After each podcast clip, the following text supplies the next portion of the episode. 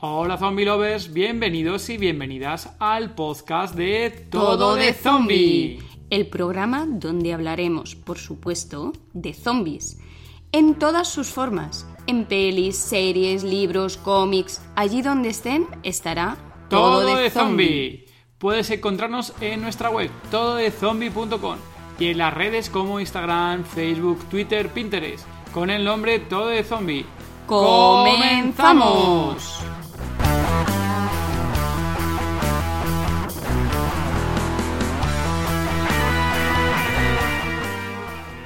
Episodio 16 del podcast Todo de Zombie. Hola Zombie Lovers, somos David y Gema y somos Todo de Zombie. Hola Zombie Lovers, ¿qué tal? Aquí estamos un episodio más. Pero en este episodio tenemos que daros malas noticias. Este podcast se acaba. Se termina, sí, sí, lo que estás escuchando. Este podcast se termina. Le queda, le queda nada, le queda un par de episodios y se acabó. Se acabó esta temporada, por favor. Claro que sí. Esta temporada vamos a hacer un parón ahora para agosto. Haremos dos episodios ahora con este que estás escuchando y el siguiente del 19 de julio y haremos un pequeño parón el mes de agosto. Volveremos, a lo mejor volveremos con el final de Walking Dead, volveremos con la nueva serie de Walking Dead. Bueno, no sé, veremos a ver cuándo volvemos en septiembre, en octubre. Bueno, estate como siempre atento, atenta a nuestras redes sociales o a nuestros Z-mails que mandamos desde todo de zombie.com. Pero venga, vamos allá a empezar este podcast. Gema, ¿quién tenemos por aquí? En esta ocasión está con nosotros Álvaro Vázquez, más conocido como Vito Vázquez, escritor del autor Cómo, Cómo sobrevivir a un apocalipsis zombie con tu madre y Zombie Superstar. Es madrileño, aunque actualmente vive en Inglaterra, y amante de la música, los animales, los zombies, Star Wars, los cómics y los superhéroes. Bienvenido, Vito.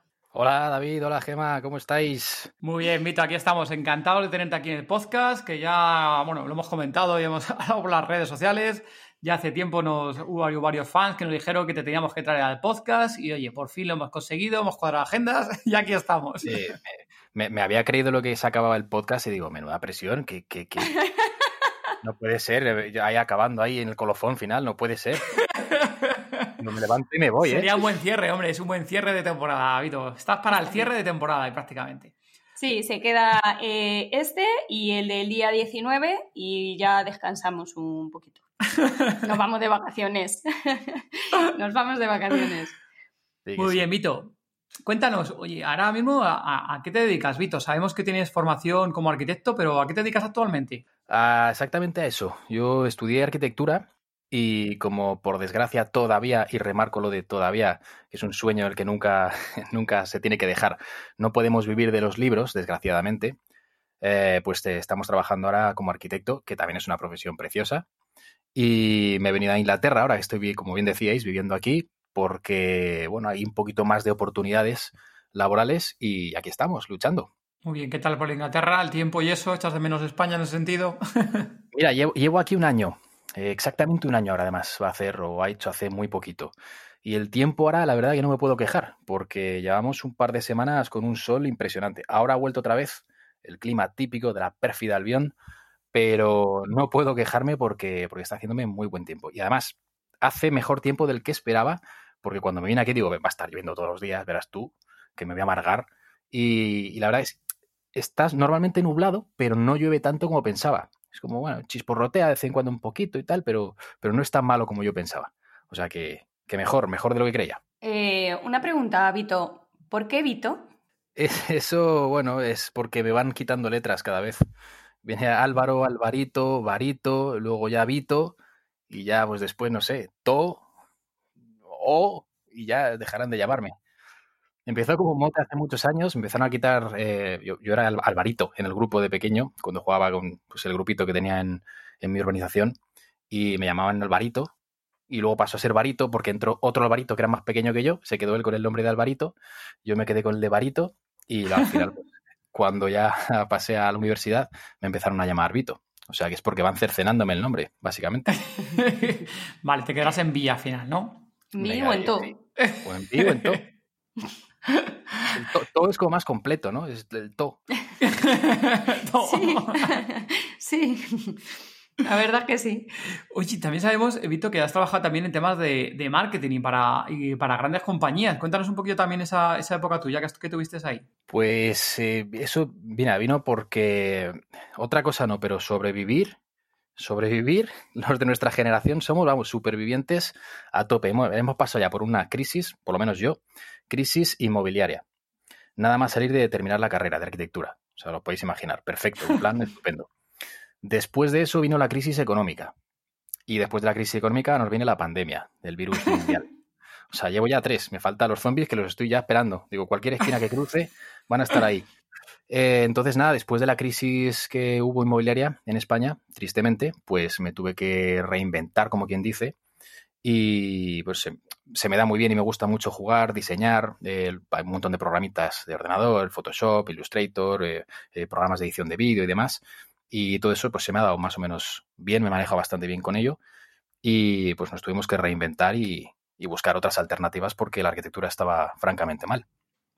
Así que pues pensamos que como me gusta diseñar, dibujar, eh, ser un poquito creativo y tal, pues, pues me metí en el mundo del marketing, eh, me hice un huequito y ahí hemos estado trabajando para, para, compañías potentes y fuertes, que la verdad que es, divertido, pero, pero muy castigado también. Y por este tema de creatividad y de nuevas eh, aspiraciones, ¿creaste un canal de YouTube? Creé un canal de YouTube hace, pues está, está muerto, estaba muerto con zombie el canal de YouTube, la verdad. Por ahí está, es un poco un canal pues para desahogarme, para hacer un poco el tonto, pues, pues para otro tipo de, historietas que nada tienen que ver con el mundo literario. Es como voy sectorizando un poco mi cabeza, ¿no? Está como la parte friki, la parte un poco más tontorrona, eh, luego está la parte de escritura literaria y luego la parte profesional. Y en lo que quede de tiempo libre, pues un poquito para mí y los amigos. Pero sí, voy como dividiendo un poco, entonces son como cosas sueltas, no tienen mucho que ver una con otra, ¿no? Pero ahí está, ahí está el canal de YouTube para quien quiera reírse conmigo o de mí, pues ahí lo tiene. Por cierto, el nombre del canal de YouTube, muy bueno, Vito. Cuando lo vi dije, qué cabrón, cómo hilado ahí.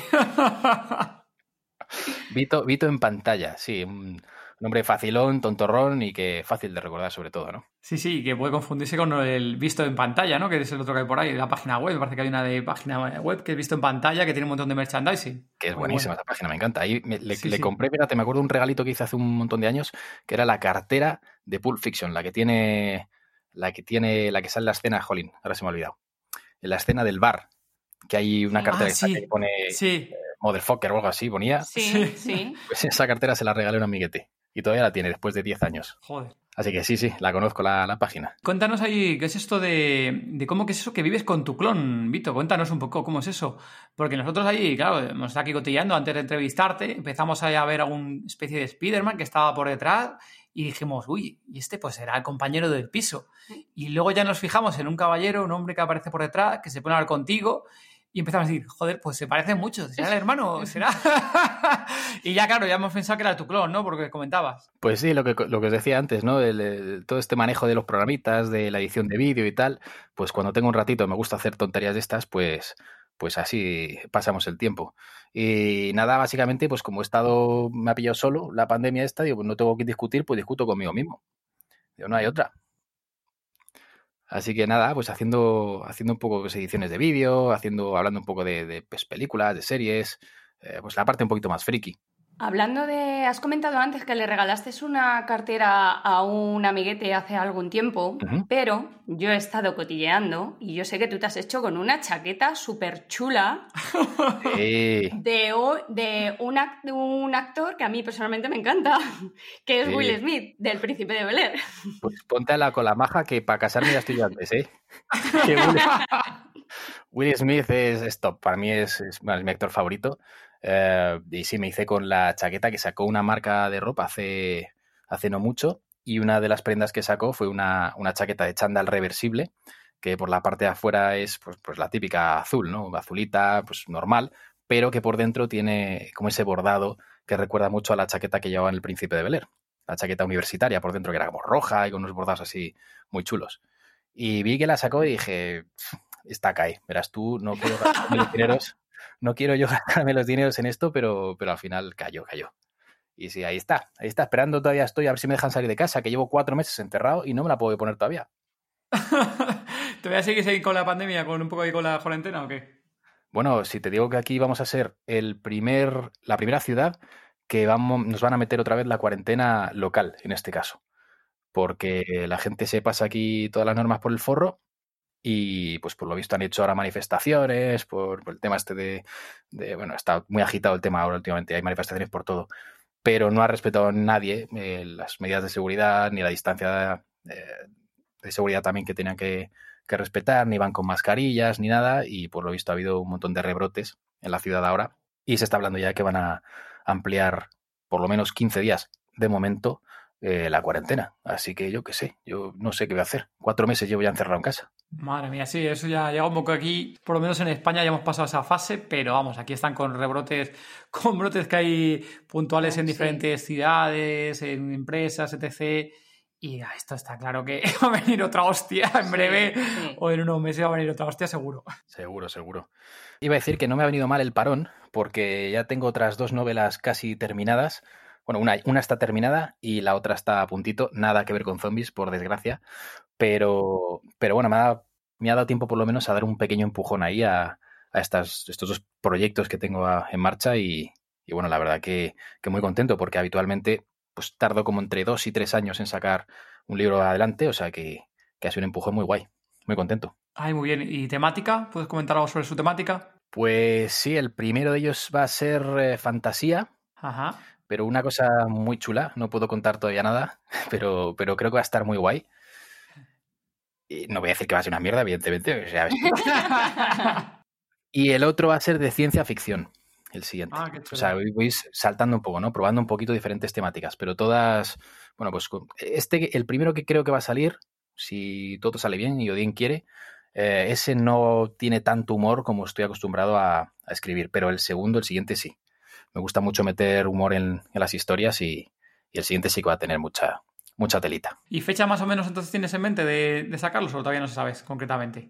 No tengo ni la más remota idea. Además es, es muy, difícil, muy difícil saber eso porque eh, soy un escritor muy bueno, escritor, si se, si se, puede considerar escritor, ya ves tú. Eh, cuando escribo, cuando termino luego un proyecto, es eh, soy, una, soy muy poco típico, ¿vale? Soy un escritor bastante atípico porque, porque hasta que no está perfecto para mí, no contacto con ninguna editorial. Lo que significa que el, proceso de, pues de, desde que empiezas a, con la idea hasta que terminas a, de pulirla, pues se alarga un montón. Yo no sé cuántas veces me he podido leer ya el libro, este último, y corregirlo y cambiar cosas, y cada vez que lo vuelvo a, retomar y, dejo reposar unos cuantos días y lo vuelvo a leer otra vez, cambio otra vez un montón de cosas y lo pulo y se lo paso a algún compañero de confianza para que se lo lea él y me lo pasa con comentarios y vuelvo a cambiar. Y bueno, es que es un proceso que no acaba nunca. Así que en algún momento tendré que decir basta, hasta aquí he llegado y buscar editorial que esté interesada. Muy bien, vamos, que tú eres el, el propio corrector del libro, vas a ver lo que puedes encontrar realmente, ¿no? que también, que soy corrector, que no es una cosa que no suelo comentar, pero también trabajo como corrector literario para alguna editorial.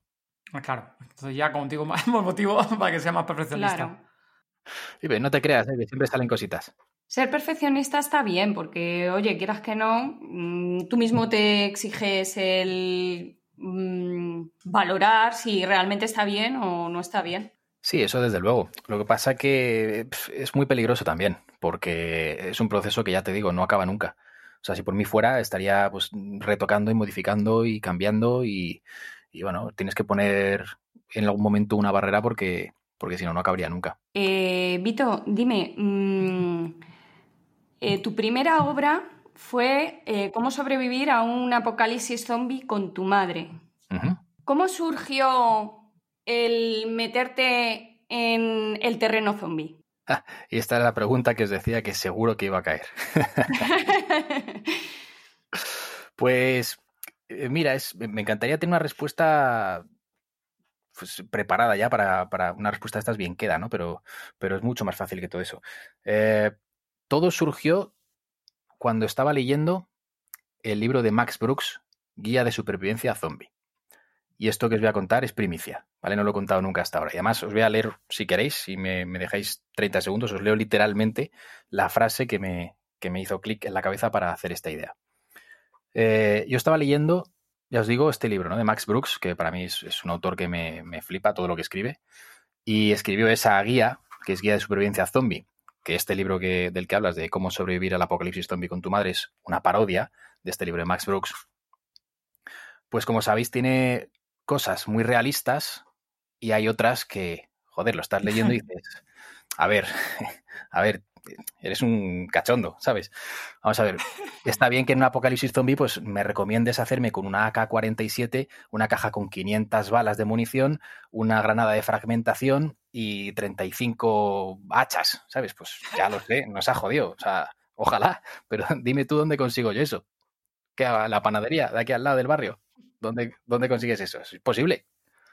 Entonces, con esa idea de decir, bacho, si, si me pilla a mí el apocalipsis ahora, como tengo que hacer caso de esta guía, estoy jodido. ¿Qué hago? Y claro, después de eso ya me vino a la cabeza, digo, hostia, ¿y si me pilla con mi madre? ¿Te imaginas que me quedo solo en el mundo con mi madre? O sea, los zombies ya me dan igual. O sea, eso es. Al final, bueno, te acostumbras, pero a vivir con tu madre toda la vida, ¿a eso te acostumbras? Entonces, bueno, fue, por eso, eh, porque estaba escribiendo, estaba leyendo la, la, guía esta, y además os voy a leer la frase, si queréis. La frase. Sí, tira, tira. Eh, además, está apuntado aquí en una, parte del libro que hablo sobre cosas que no debes hacer nunca en un apocalipsis zombie.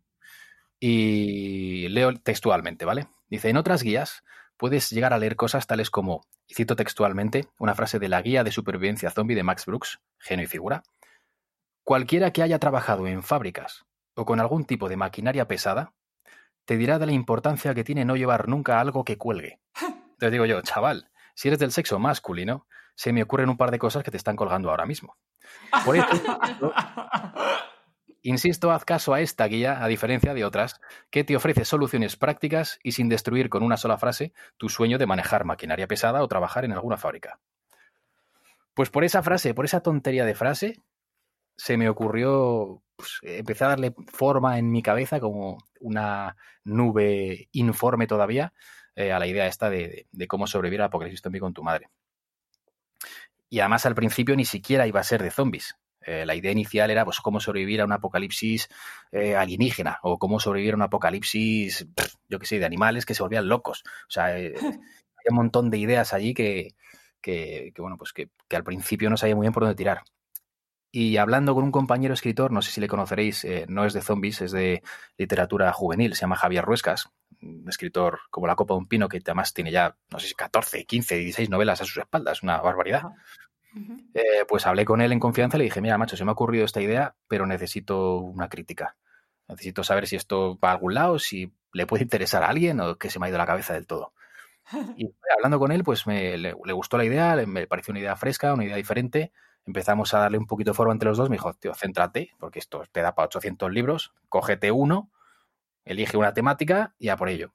Y bueno, pues a partir de allá, pues hilando, dándole formas, pues, pues lo, surgió el, el librito este el debut en el mundo literario. Y Vito, con lo perfeccionista que eres, ¿cuánto tardaste en, desde que empezaste con la idea hasta que lo acabaste redactando y demás, cuánto tiempo tardaste en llevarlo a cabo? Pues eh, más o menos yo creo que un par de años y pico, porque esta además tiene ilustraciones que las hizo Suki. Además, yo a Suki no, no, le conocía, yo a Suki en ese momento, un dibujante maravilloso que me, puso la editorial en contacto con él. Intenté colar yo mis dibujos y me dijeron que me los podía meter por donde quisiera. y, y gracias que no dejaron meter mis dibujitos y que metieron a este fenómeno porque los dibujos son impresionantes y hacen, vamos, le dan mucha, mucha más magnitud a la historia y, apoyan muchísimo al texto. Eh, entonces, pues además de la parte de texto, de literaria, digamos, eh, que además pues, pues, fue un poquito complicado porque hay mucha, mucha temática, había que estructurar un montón de cosas. Eh, me apoyé mucho en el libro de Max Brooks, como decía antes, y, y eso pues llevó casi pues no sé si llegó a dos años, más o menos aproximadamente, pero es que además después tuve que pasar los textos a, a Suki, tuvimos que trabajar entre los dos las ilustraciones, las ideas, tenía que hacer los bocetos, luego pasar a entintarlos, fue un, proceso, un parto, fue un parto duro, pero, pero al final quedó una cosa yo creo que muy chula. Y gracias a Dios funcionó estupendamente este libro, que fue una cosa totalmente inesperada, vamos. Qué buena, o sea, al final está genial, ¿eh? Tiene ahí su puntazo. Una, una, una pregunta cuando escribiste el libro y demás, empezaste a darle la idea, ¿se lo comentaste a tu madre? ¿Le comentaste, mamá, voy a escribir un libro y voy a imaginarme que voy a estar contigo en el apocalipsis? ¿O no? No, no. A mi madre se lo había terminado. Le dije, mamá, no me mates, toma. No, no, no, eh, sí, sí lo sabía, sí lo sabía desde el principio, porque además te voy a decir otra cosa. Si, si yo ahora mismo me leo este libro, estoy convencido que cambiaría muchísimas cosas. O sea, seguro. Eh, y muchas cosas que explico en el libro las explicaría de otra manera.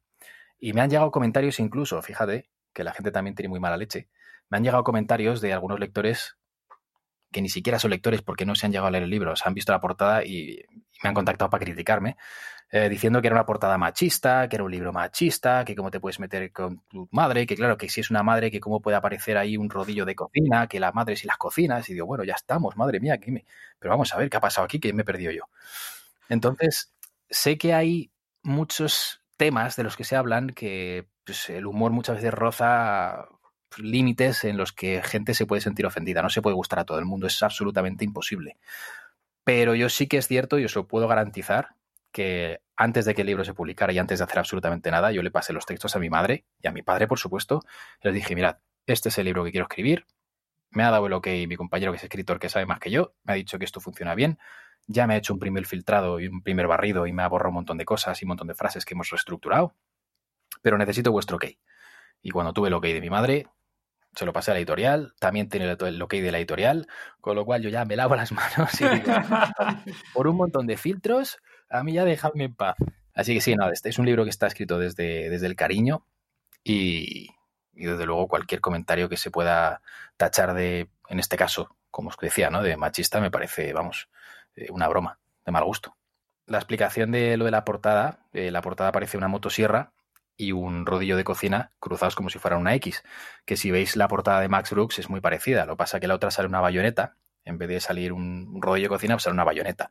Y como aquí hacemos mucho el juego de pues que todas las armas que aparecen en el libro pues son armas caseras, son cosas que puedes encontrar tú en tu casa, pues lo más parecido a un bate de béisbol que se nos ocurrió era pues un rodillo de cocina. Y simplemente está ahí por eso. No, lo que pasa es que la gente es muy rebuscada siempre, yo una cosa. Sí, la gente cuando quiere ser puñetera, es puñetera. Sí, estamos en un momento de crispación social increíble. O sea, es que todo el mundo se ofende por algo. Es impresionante. Vamos, a mí me ofende ahora mismo que no os ofendáis vosotros. Eso suele pasar. ¿eh? Tomás, el humor es muy así. El humor, llevamos ya unos años que el humor es muy. La gente es muy sensible a cualquier tipo de humor. Sí, desde luego. A cualquier cosa en general. Es lo que te iba a decir, que no es eh, al humor, es simplemente porque a la gente le gusta eh, sacar punta a todo. Bueno, y Twitter más. En Twitter más. sí. Twitter, Twitter es como coger una colilla encendida y tirarla a un campo de trigo seco. O sea, es, una burrada. Eso tú lo lanzas, empieza a arder y eso no hay quien lo pare ya. Es buena. Y Vito, ya que comentabas esto, ¿no se te ha pensado en algún día o más adelante, a lo mejor te quedas sin ideas o nuevas horas hacer una reedición del libro? Estabas comentando que habías planteado a lo mejor cambiar ciertas cosas, hacer una segunda edición, una segunda edición, una reedición del libro. Mm, no creo. No creo. Bueno, si la editorial me lo propusiera en un momento dado, pues eh, porque yo que sé, cumpliera 10 años o porque la editorial hiciera una edición especial o quisiera reeditar partes de, de, alguna, pues en este caso la línea Z, ¿no? Que tiene a lo mejor varios libros y quisiera hacer alguna especie de colección o algo así, pues me lo podría plantear. Pero yo no soy partidario de retocar ya una cosa una vez está publicada, yo no soy partidario de tocarlo, ni retocarlo, ni modificarlo. Eso es un trabajo que está ahí, que pues por lo que sea, eh, llegaste a ese resultado después de correcciones y de cambios y de historias y pues hay que respetarlo. Evidentemente, pues cuando pasa el tiempo seguramente cambiarías cosas o lo habrías hecho de otra manera.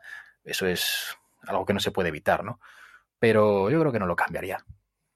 Quizás si alguna frase, pues sí, pero porque soy así, que yo soy yo. Pero no, no, no soy partidario de, de tocar un trabajo ya está hecho, ya está publicado. No soy partidario de cambiarlo.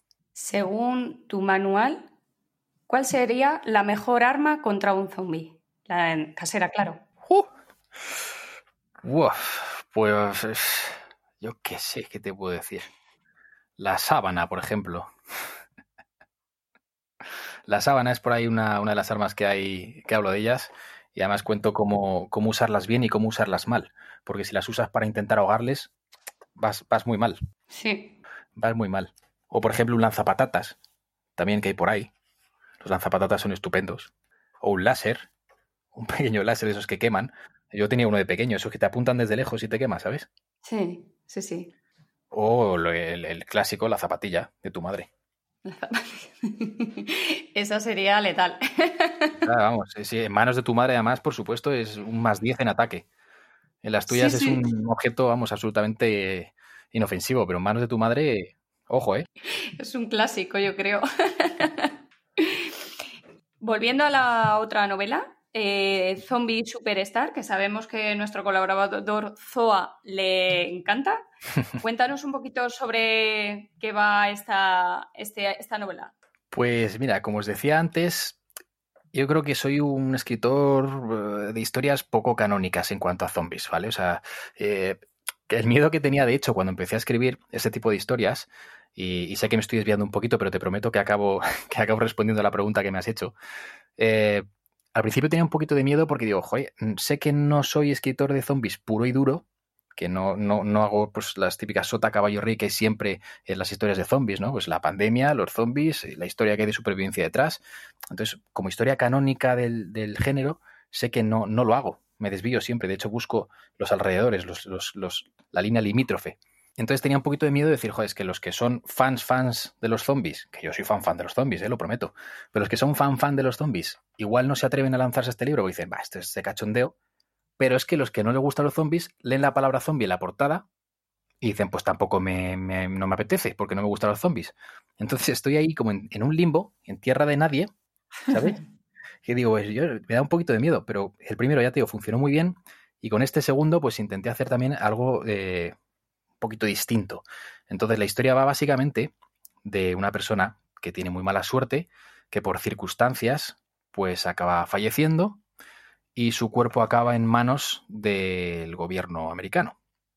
Hacen una serie de pruebas con un virus que están ah, probando para, para eh, que querían utilizarlo ellos con el ejército, con los soldados americanos, por si fallecían en combate, poder revivirles, y lo utilizan con esta persona y le convierten en zombie. Hasta aquí no hay tampoco ningún spoiler porque lo pone en la sinopsis. Entonces, a partir de ahí, empiezan a, suceder una serie de, de, pues, carambolas, casi diría yo, ¿no? Y al final se acaban haciendo con los derechos de explotación del cuerpo del zombie, que está una agencia de marketing.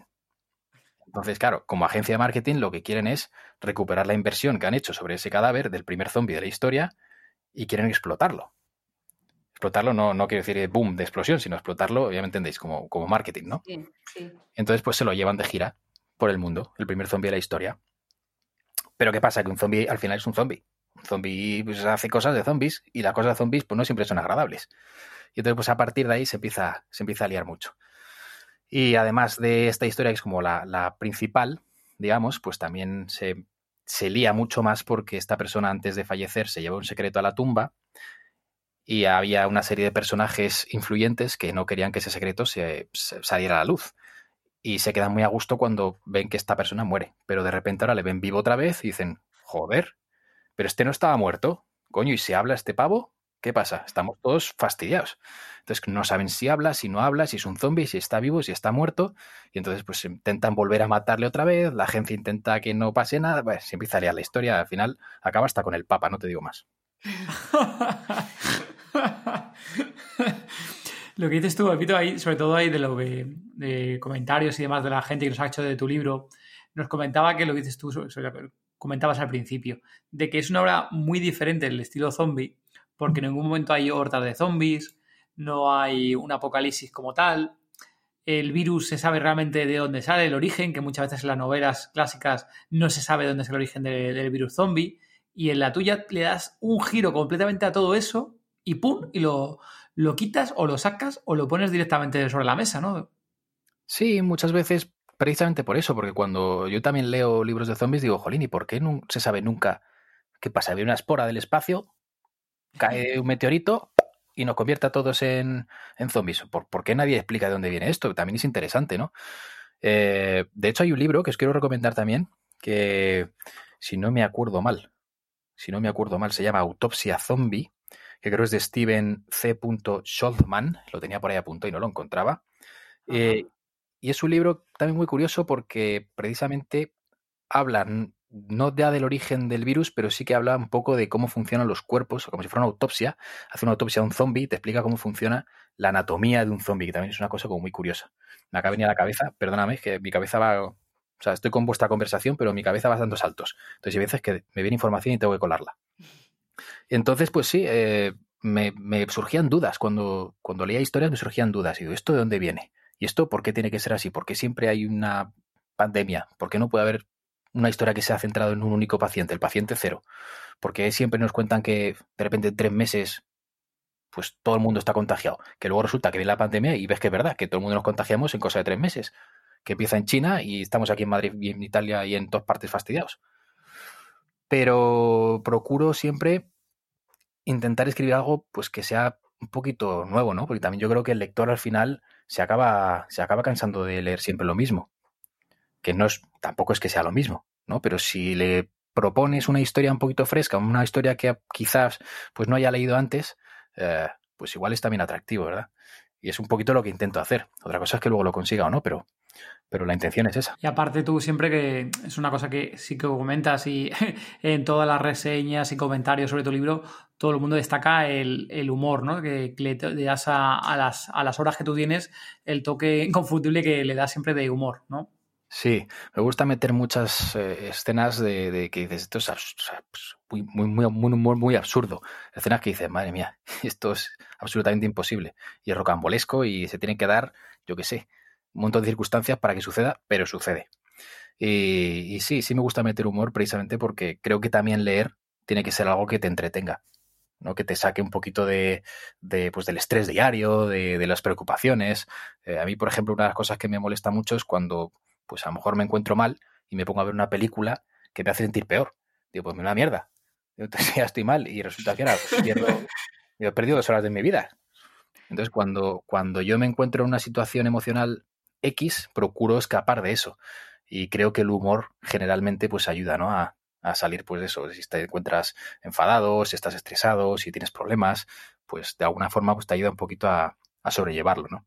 Vito, sabemos que em, tu primera novela está basada en tu madre. Bueno, eh, hablas de tu madre, ¿vale?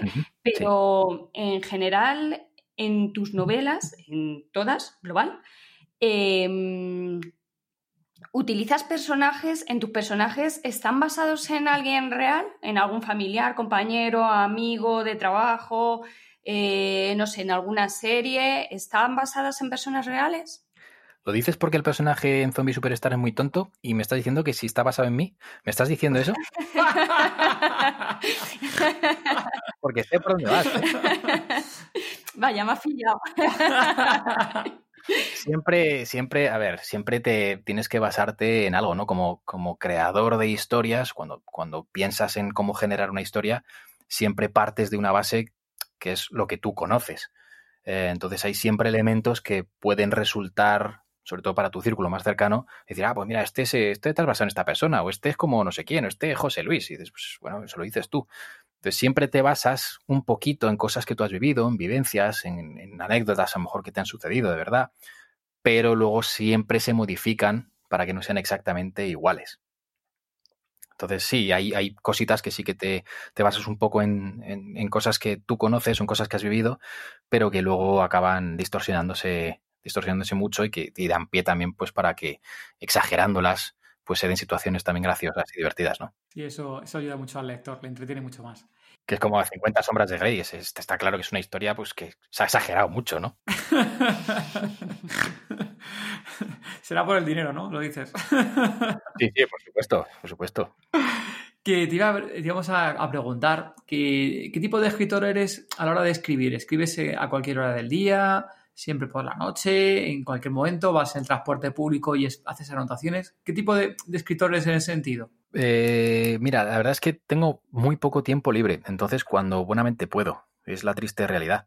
Eh, es verdad que funciona mejor de día que de noche, pero curiosamente estos dos últimos eh, libros los he escrito de noche, acompañado de un buen ron y una Coca-Cola para mantenerte despierto. Y, bueno, pues hay que intentar rascar las horas que se tienen. Es verdad que, pues como tú dices, cuando vas en el autobús o cuando estás, yo que sé, en el momento menos esperado, a lo mejor dando un paseo, o te estás duchando o, haciendo cosas que nada tienen que ver con la historia, pues de repente te vienen ideas puntuales ¿no? a la cabeza, pero, pero no suelo ser de escribir cuando estoy en el autobús o sobre todo cuando estoy conduciendo, no suelo escribir o cuando estoy haciendo así cosas importantes. Eh, no, solamente cuando, cuando encuentro ratitos, cuando buenamente puedo. ¿Cuáles son tus autores favoritos? ¿De zombies o en general? En general. Uf, es una pregunta complicada. No sabría decirte un autor, un autor que me... Te puedo decir, mira, barriendo para casa, te puedo decir un autor que además es amigo y que me, me encanta cómo escribe, que se llama Francisco Espinosa, Fran Espinosa. Os lo recomiendo que lo apuntéis y le busquéis. Que además ha escrito hace poquito una novela que se llama Mars Company, también de ciencia ficción, que es estupenda, y a puntito a puntito ha estado de, de conseguir un premio. Además, él tiene bastantes premios literarios, es un fenómeno. Así que si tuviera, si tuviera que decir un, un autor favorito, te diría él, por las conversaciones que hemos tenido, por lo que aprendo de él, por de vez en cuando las manos que me echa también al cuello. Eh, si tuviera que decir un autor favorito, le diría, le, le- vamos, le pondría a él en el top 1. ¿Y de fuera de España? Y de fuera de España, Neil Gaiman posiblemente, podría decirte. ¿Y de zombies? Cuéntanos. De zombies, ¿Autores pues, o, o libros favoritos de zombies? Libros de zombies. Uf, hay muchos, muchos libros. Pues se me viene a la cabeza eh, Zombies de Leningrado, por ejemplo, de Javier Cosnava, si no recuerdo mal. Está toda la saga de Apocalipsis Island, de Vicente García. Eh, está Solos, de Álvaro Fuentes, que además Álvaro Fuentes es una, un personaje muy interesante para entrevistarle. Os lo recomiendo. Álvaro Fuentes, además de escritor, escritor de Sí. no solamente de libros, sino también de guiones para películas, es eh, uno de los creadores de la saga Z de Dolmen Editorial. Ah, Así que de, de zombies sabe mucho este hombre. Además, tocayo mío, con lo cual buena persona seguro. Seguro eso. Luego, más libros que me vengan a la cabeza, pues el de Guía de Supervivencia Zombie de Max Brooks, eso no puede faltar. El que os decía antes, el de Autopsia Zombie. Y yo qué sé, pues me- Los Caminantes, por ejemplo, de Carlos Sisi y Apocalipsis Z de Manel Lerou- ¿Cómo era? Manel Loureiro. Loureiro Sí. era, ¿verdad? Y siempre se me queda ahí el apellido. Esos son los que me vienen a la cabeza. Si me piden más, me pillas.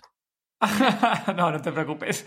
Tampoco es un test. Sobre todo de cara a los oyentes que van tomando nota o que ya saben que luego les dejamos todos estos libros y, y- y me- cosas que mencionas, las ponemos en las notas de- del episodio. Fenomenal. Y, y Vito, bueno, sabemos que literatura le das también bastante. Y tema de, de cine, ¿también te gusta el cine, las películas? Me gusta, me gusta mucho el cine. Eh, además, estoy fastidiado porque hace mucho que no nos dejan ir. Ja. Así que sí, me gusta mucho el cine. Eh, me pasa una cosa muy curiosa que además empalmo con vuestro último podcast, el último episodio, el anterior a este. Eh, me pasa lo mismo como se llama la chica que, que le entrevistasteis, que no recuerdo el nombre. Amy, Amy. Amy, pues me pasa un poco como a Amy, que curiosamente lo paso fatal con las pelis de miedo. No, no puedo, o sea, sí, me pasa exactamente igual que ella. No puedo, o sea, me, me- me horroriza pasar miedo en el cine. Entonces, las pelis que veo pues son siempre eh, más suavecitas, ¿vale? Yo soy abonado al club de la caca en la butaca. No puedo, yo- a mí miedo no. Eh, entonces sí, me gustan mucho las pelis de superhéroes, me gusta mucho DC, me gusta mucho Marvel, me gusta Star Wars y de zombies también, por supuesto. Pero sí soy bastante cinéfilo, sí, sí me gusta. Ajá. Las últimas, así que, ¿qué, qué prefieres? ¿Ir al cine o verlas en casa? Cada uno tiene su puntito. Eh, Yo ahora, por ejemplo, pues echo de menos salir de casa, con lo cual ahora, ahora te diría que cine. Te diría que cine. Y yo creo que la última que he visto en cine, pues yo creo que fue la de Endgame, de, de Marvel. De los Vengadores. Los Vengadores, sí. Fíjate. Ah, hostia. Joder. Creo que fue la última que fui a ver. O sea que ya ha pasado tiempo. Pero sí, de pelis, si me preguntas pelis de zombies, por ejemplo, también te digo que soy bastante atípico. O sea, a mí las que más me gustan, pues eh, son las de Zombieland, por ejemplo, que también introducen humor. Y para mí Sí, Zombieland muy es espectacular, muy divertida. Eh, te voy a colar la de Soy Leyenda, aunque sé que no es de zombies, ¿vale? Es de vampiros. Pero bueno, también tiene Bueno, para un- nosotros lo tenemos ahí a la par, ¿eh? Para nosotros Sí, somos hermanos, ¿eh? Sí, sí. Sí, además ve- está Will Smith, así que Will Smith está permitido. Yo sé que originalmente en, la- en la, está en la permitido. novela yo sé que son zombies. Eh, perdón, que son vampiros, no zombies. sí, sí. Y luego, a, pesar que es una peli que generalmente no suele gustar mucho, ¿vale? A los más entendidos de, de zombies, a mí Guerra Mundial Z me gustó. Ah, sí. Muy buena. A mí me gustó, me pareció entretenida. Es verdad que podemos entrar, si queréis, luego en el debate este, ¿no? De pues, ¿qué son zombies o son superhéroes zombificados? Pues, corren más que yo, saltan más que yo, van por las paredes, ¿esto, esto qué es? Ahí ya, si queréis, debatimos de eso. Pero en cuanto a película global como concepto, a mí me, me entretuvo, me pareció divertida, vamos. Y Es una que me gustó ¿eh? mucho es la de Train to sobre Busan. todo. Sí, visualmente espectacular. Y la de Train to Busan me, me encantó. Me gustó muchísimo esa película. Que de hecho va a salir la segunda parte ahora, coreana, Sí. si no recuerdo mal. Sale, nada, sale ahora en, en julio, salía ahora. Lo veremos aquí luego cuando llegue aquí a España, además, porque también hace poquito ha salido otra coreana, la de Alive. No sé si la, has visto el tráiler de ella, Vito. No, no la he visto. Alive, tal cual, Alive como se escribe. Pues. Eh, y es brutal, ¿eh? Eh, Mírate el tráiler porque tiene una pintaza de la hostia, te lo Sí. digo. Joder, y yo- estamos aquí como loco aquí los zombie lover intentando buscarla en algún sitio online, pero por ahora no, no hay nadie que la haya colgado ni nada por el estilo, pero vamos, tiene una pinta brutal la película. Yo os digo, la de Train to Busan, o sea, os prometo que no recuerdo una película que me haya estresado más que esa. A Gema también, ¿eh? Sí. A Gema le pasa igual. De verdad, o sea, es una angustia desde el minuto uno hasta Sí, el final. sí. Decir, por el amor de Dios, subíos al tren un rato y quedaos ahí para descansar o dejarnos descansar a nosotros. Es muy agobiante. Pero yo creo que eso es también un poquito lo, lo- lo interesante de la película, que te genere esa sensación. Sí, está muy bien. Veremos a ver la segunda parte, que le han dado ahí un vuelco ahí bastante más a, a nivel de acción, el tema de volver al sitio infectado por tema de dinero, que más o menos todo esto se ve en el tráiler, y que hay gente allí supervivientes, que claro, ya es todo, es un apocalipsis, hay mafias ahí organizadas y demás, y veremos a ver qué, apocalipsis nos presentan eh, después de todo lo que pasó en la primera. Que eso también es muy interesante el concepto. Es decir, vale, hay un apocalipsis fenomenal, sabemos que hay zombies que están por ahí pululando, pero ¿qué sucede con la sociedad si esto pasa? ¿No? Pues está muy interesante el hecho de decir, joder, pues las, las mafias son las primeras que se hacen con el control de todo y decir, aquí no pasa comida si yo no, no te doy el ok. Eh, o aquí no pasa, no vais a beber agua porque yo resulta que me hago con esta presa, por ejemplo, que esto también lo hemos visto en The Walking Dead, ¿era? Si no recuerdo mal. En The Walking Dead, ¿la presa? ¿En The presa Walking Dead? No, eso es en No, Fair, Fair the Walking es, Dead. eh, te iba a Fair decir que me suena más de Fer. Sí, te has ido a la otra, sí. He saltado. Es que hace un montón de tiempo que no las veo. Ninguna de las dos. Y de hecho, The Walking Dead no la he terminado. No me matéis. no te preocupes. Hay mucha gente que la abandonó hace tiempo. Sí. Eh, Me parece un concepto maravilloso. Es decir, ¿qué pasa con la sociedad si se resquebraja y se destruye tal y como la conocemos hoy en día y tenemos a los zombies por ahí pululando, ¿no? Ya no hay gobierno, no hay policía. Si hay policía, no sé cuánto tiempo va a durar.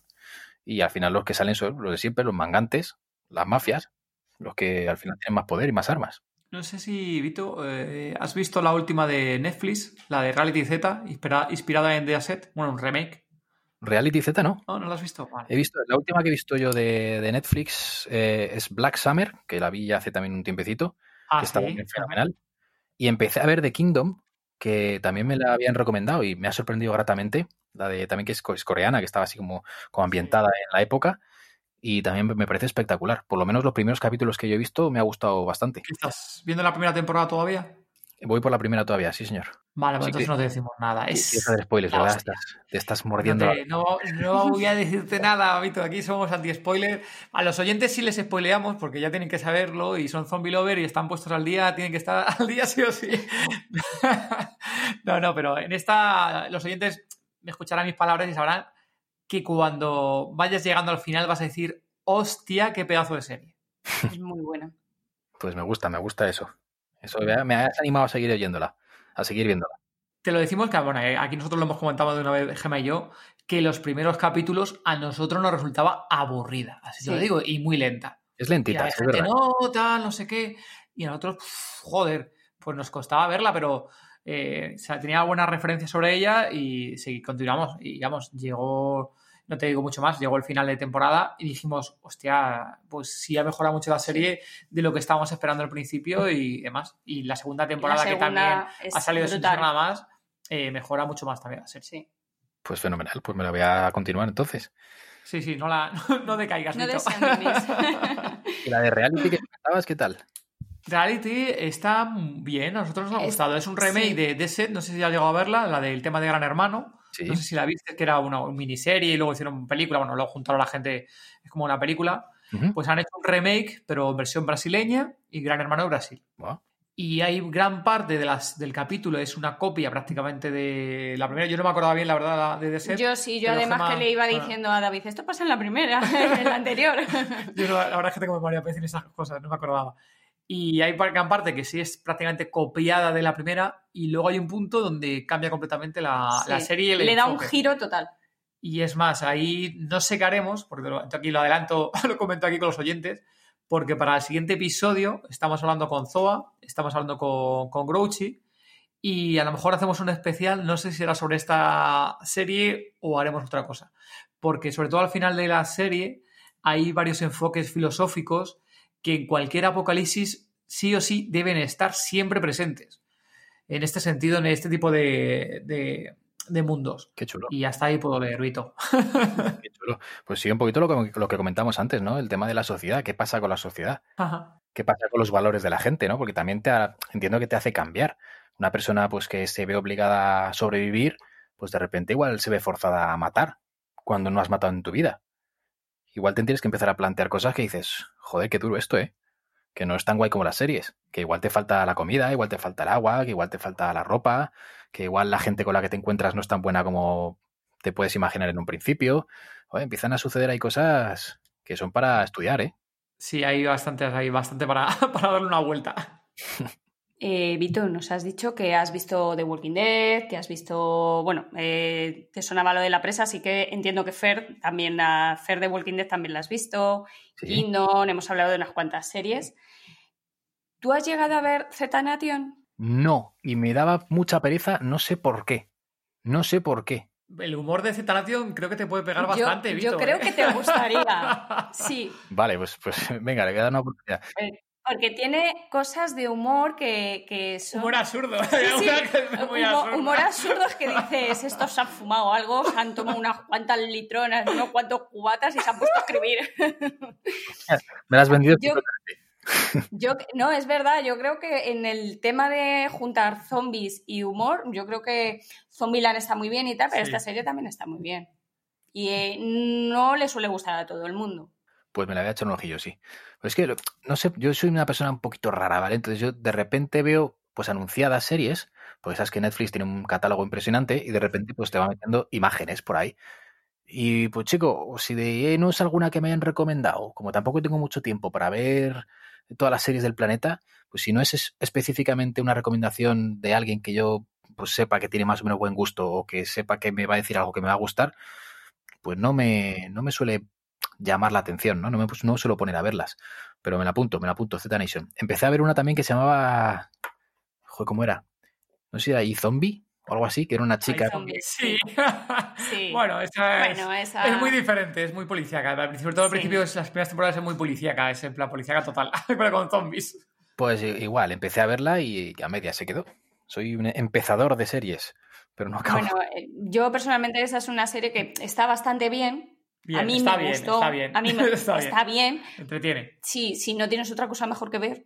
claro, es lo que dices ahí. Está- Luego también el tiempo es limitado y uno tiene que saber seleccionar las series. Por la de Zetanation, ahí se da una vuelta. que Al principio te parecerá un poco cutre, Sí. porque el presupuesto de Saifi, ¿no? Parece que era sí. quien estaba detrás. Eh, es un presupuesto bajo. bajo, si no te acutra al principio, dices, pero qué cojones es esto y tal. Pero joder, Luego Vito, gana mucho. ¿eh? Gana muchísimos puntos de la serie luego después. Pues también eh, una parecida, bueno, parecida en cuanto a un poquito el, el- el, estilo, ¿no? El, que también tiene un poquito de humor, que empecé a ver y tampoco acabé, fue la de Santa Clarita Diet. Uf, Mm. esa no la aguantamos nosotros. ¿eh? No. Vimos yo creo que la primera temporada y la dejamos. No. Sí, nosotros no nos gustó. Yo no creo, creo que empecé a ver la primera temporada y no llegué a la mitad y también se acabó ahí. Es que el humor, de, uf, hay ciertos humores que no es para todo el mundo. ¿eh? Es- y, es- y es- y Santa Clarita Dead es un, claro síntoma ¿no? de, de eso, que no todo el humor vale para todo el mundo. Sí, es cierto. Bueno, Vito, y estamos hablando, hemos hablado de, de libros, hemos hablado de películas, de series. ¿No le darás también a, a los videojuegos? Pues hace años que no, hace años que no y me encantaría. Pero si me preguntas por el último juego que jugué, pff, igual te digo que el Red Dead Redemption, posiblemente, el 1, cuando salió. O sea que no, yo me quedé ya en la Play 3, creo que era. La Play 3, puede ser. Sí. Y ahí, ahí me quedé ya. ahí me quedé. No, es que la final del día tiene 24 horas, no da, da, da para lo que da. Y mira que alargo las noches y las estiro, pero, pero no, yo sé, si, si me comprara una videoconsola, mi vida se iba al garete. Dejaba de escribir, dejaba de, yo qué sé, de, de- de quedar con los amigos, dejaba de todo. No puede ser, por eso dejé los videojuegos. ¿Por la consola dejarías los cómics? Que sabemos que también le das a los cómics. Eh, no. Llevo, llevo un año casi sin cómics porque al- también es que es un, un fastidio el hecho de mudarte.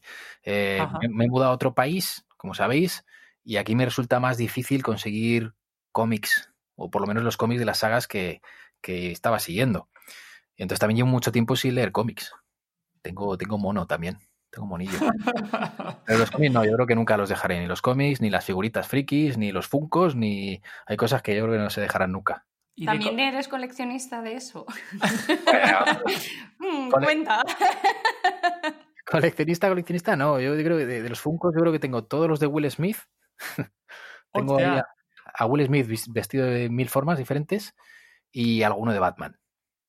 Y Ah, poco Batman. más, poco más. Y algo en mentira, y tengo un zombie también de Walking Dead. Que leches, el que sale en la temporada 1, el mítico zombie que sale arrastrándose. Ah, Sí. qué bueno, sí. Pues ese lo Está tengo, cortado, ¿no? El que está cortado. el que está cortado. Ese lo tengo en foco. Qué bueno, qué chulo. Pero Y no, de, de cómics así que recomiendas así de, de zombies, Vito. Cómics de zombies. Eh, de Walking Dead, el único que, que me haya empezado a leer, que tampoco lo he acabado porque hay 18 millones de tomos. Pero para seros sinceros, yo eh, de cómics soy más de superhéroes, fíjate. Ajá.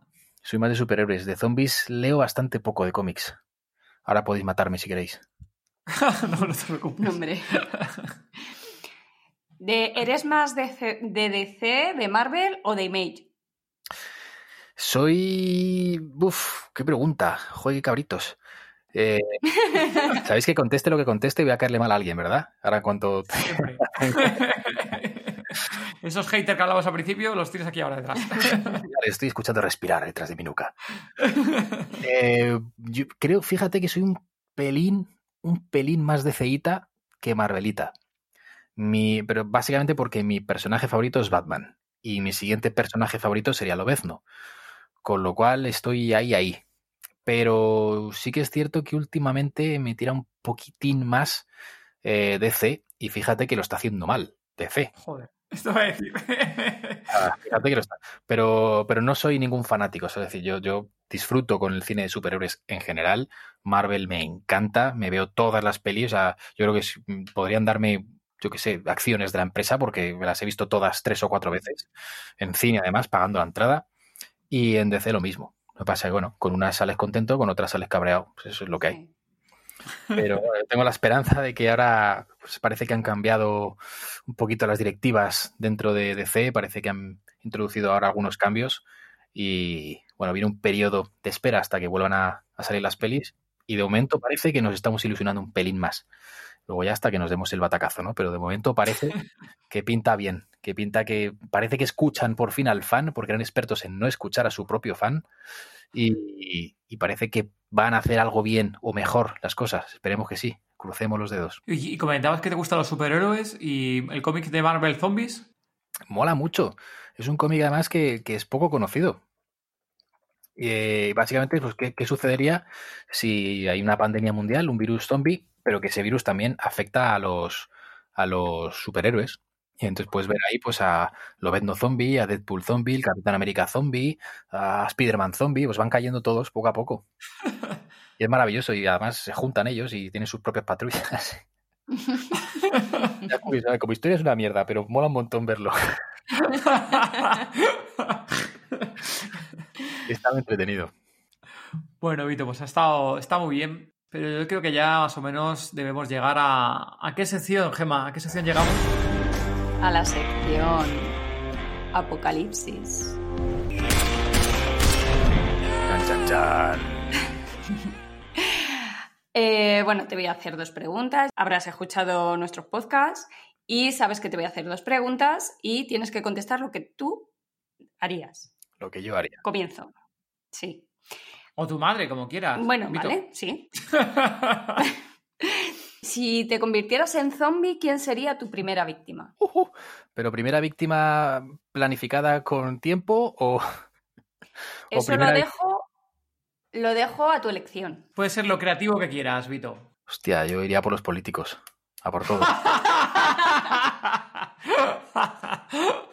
A mí que me cierren, que me suelten ahí en el Congreso de los Diputados y ya me encargo yo del resto. Sale una horda de zombies de ahí, ¿no? Fijo. Y que le espere la policía armados, pues fuera, todos. Un cordón policial y según van saliendo, a la imaginación de cada uno. Yo creo que hace Buena. un favor a la sociedad, eh, yo os lo digo. Yo, yo creo que el cáncer en nuestro país, en general, en el mundo, es la política. Y me da mucha rabia porque la política es muy necesaria. Pero es que tenemos una mierda de políticos, y así lo digo, de todos los colores, ¿eh? me da igual, de unos y otros. Son todos, vamos, unos mangantes. Y la segunda pregunta, cuando llegue el apocalipsis zombie, que llegará, ¿qué tres cosas no te faltarían sin contar ni comida, ni bebida, ni personas? Mierda, me has quitado ahí una de las opciones. Pues, mira, Tu madre no la puedes llevar. Oye, pero bueno, por favor, mamá, no escuches esto. No, no lo hice de verdad. Yo sé que te dejaría.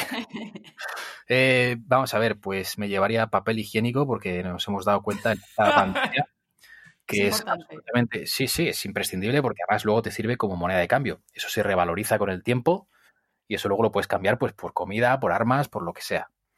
O sea que me intentaría hacer con papel higiénico.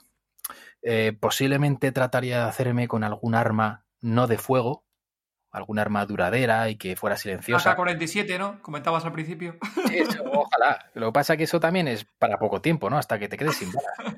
Además, con la puntería que yo tengo, pues me cargaría cargador a- por, por disparo, por ráfaga.